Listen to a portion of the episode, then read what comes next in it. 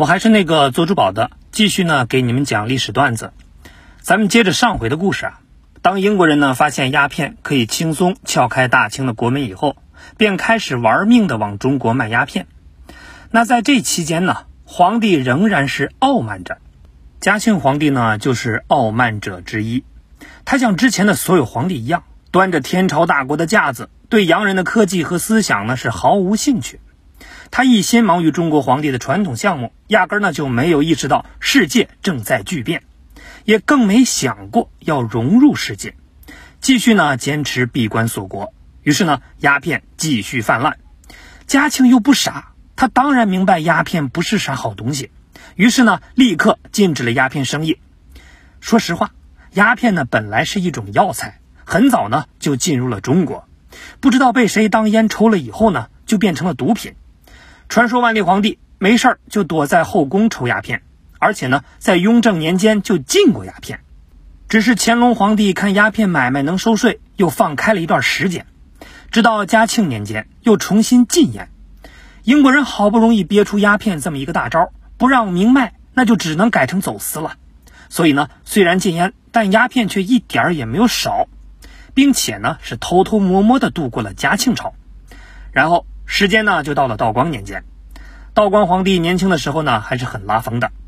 当年嘉庆还在世，有一次不在皇宫，一群造反的农民居然趁机爬进了紫禁城，宫里所有人都吓尿了。那有一个皇子沉着冷静地拎着一把鸟枪，把两个刚爬上墙头的暴民给突突了。那这个威风凛凛的汉子呢，就是皇子敏宁，也就是后来的道光皇帝。可谁知道这么嚣张的皇子？自从转正以后，就从没威风过。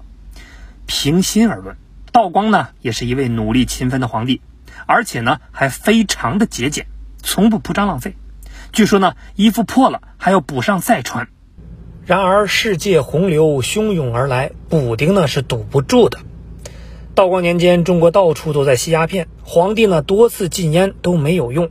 那有一个大臣呢就急了。臣林则徐，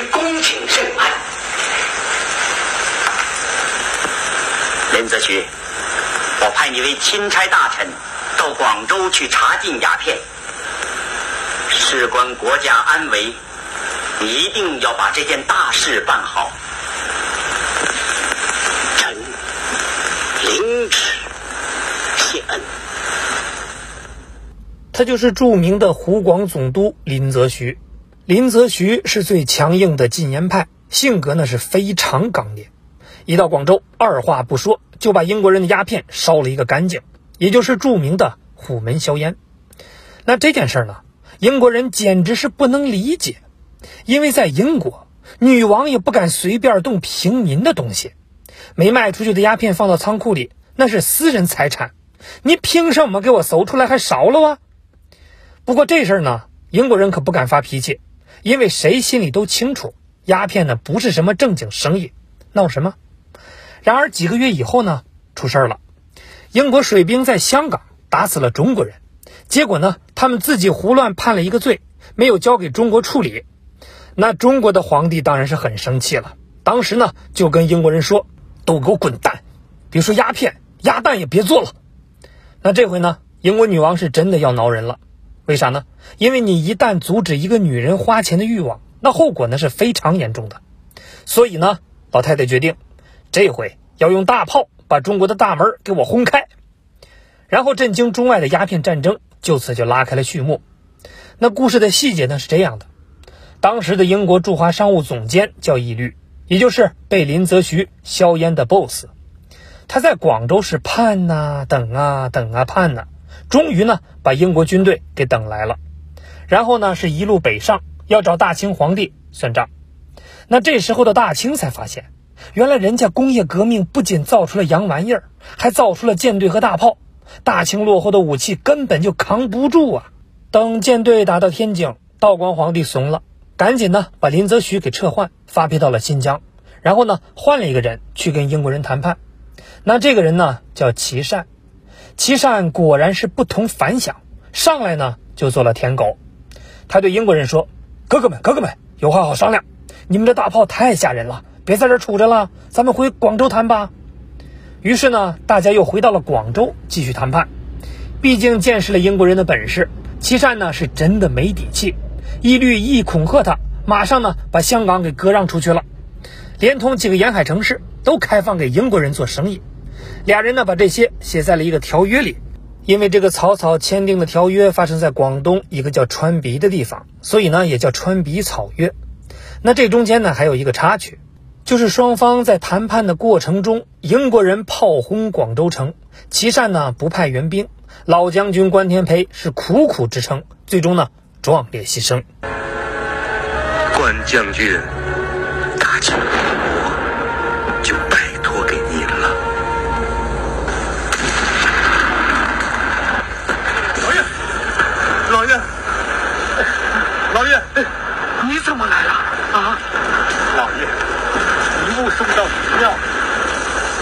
回来给您收尸。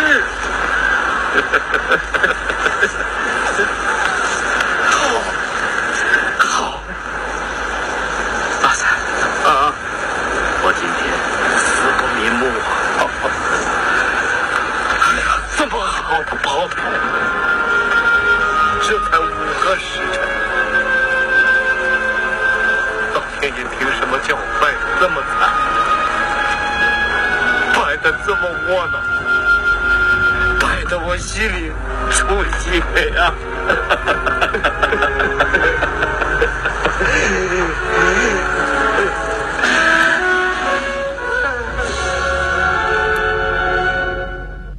你以为这事儿就这么结束了吗？双方各自回家一报告，两边的老大呢都怒了。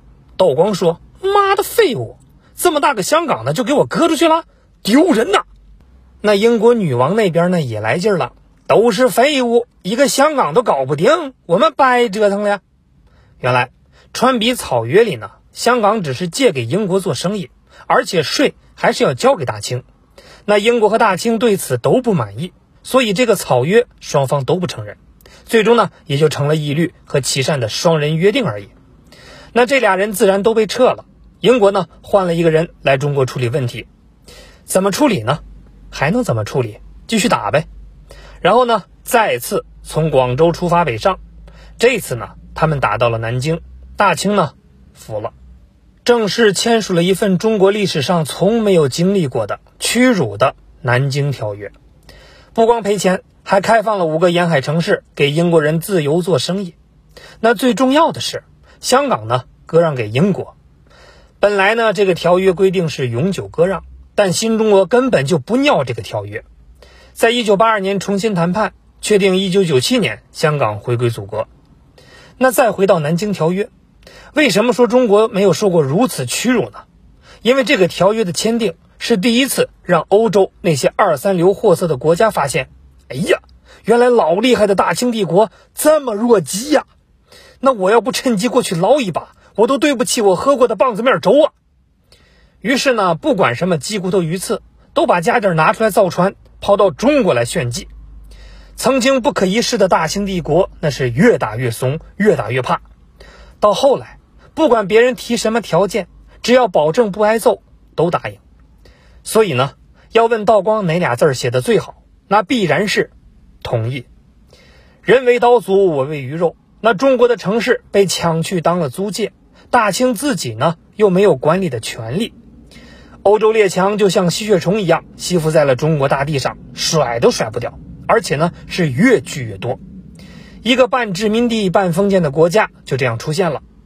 那有朋友说，一说到大清这个时候。那脾气大的根本就不想听，是呀，有时候呢，历史就是这样，哪有一直都是好玩、好看、好吃的呢？其实真实的历史呢，远比你我知道的要残酷很多。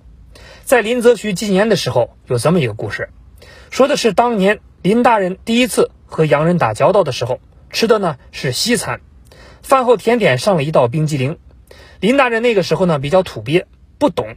看着端上来的家伙事儿冒着气儿，以为是烫的，随口呢就吹了吹。这下子在洋人面前面子那是丢大了。到了林大人回请的时候，饭后甜点上呢是芋泥，刚端上来还很烫，但表面呢却是温温的，没有冒气儿。洋人上来就是一口，结果呢被烫了一个七荤八素，才算是找回了场子。那从那以后，林大人开始关注世界上的风土人情、政治、军事、政治等等。他呢也被誉为开眼看世界第一人。可很多人就忘了林则徐另外一个故事。